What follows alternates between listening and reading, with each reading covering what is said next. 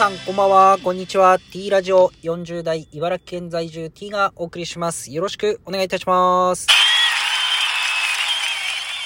さあ、今日は、えー10月13日ですね。えーただいま、えー17時30分を過ぎたところで、えー雨が降っております、茨城県は。でですね、気温が16度ということで、肌寒くなりましたね。昨日、あれなんか28度、9度ぐらいまで最近あったんですけどね、10度以上下がってますね。これは40代、50代答えますね。もちろんそれより上の方はもっと答えると思いますけど、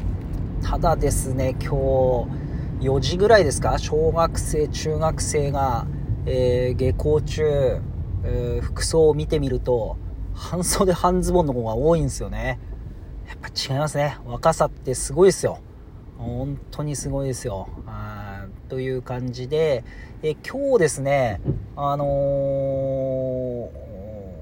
何を話そうかなっていうとこなんですけど、ドラフト会議ありましたね。あのーまあ私は野球をずっとやっておりましたので、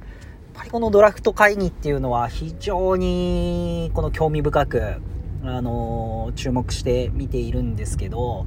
まあ、やはり、えー大学、社会人、高校と、まあ、順当に、えー選ばれていって、そしてですね、あの茨城の球団であるアストロプラネッツですね、から育成で2名ですか。なかなかこのドラフトの、えー本指名には至らず、育成という形だったので、えーちょっと残念だなと思ったんですけど、ただ2名がプロへ行ってっていう流れで、またシーズン中には外国人選手が2名、えー行きましたね。ソフトバンクと、あとは、えーちょっともう一人忘れてしまいましたね。えーっていう感じで、まあ合計4名、4名ですかね。まあ育成で選ばれた2名の選手はちょっとどうするかっていうところだとは思うんですけど、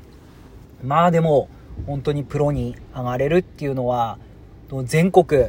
野球やってる人間からすると、まあ、プロっていうのはすごいですよ、本当に。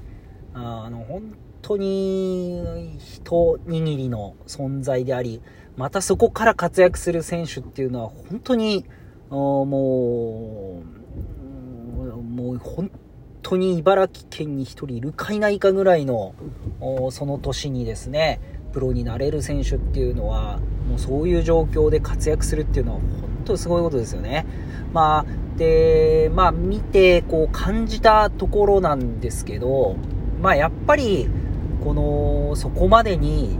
こう、関わってきた人っていうのはものすごいいるわけですよね。で、その、今、この野球選手も、いろんなスポーツの選手も、やっぱりそういった方々にこう、感謝の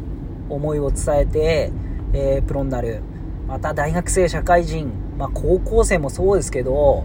なんかこの青々しさがないんですよね、プロになる人たちが。もう、これは今の、もう、私たちがこの40代、50代が小さい頃見てた時に、高校生のドラフト1位とか、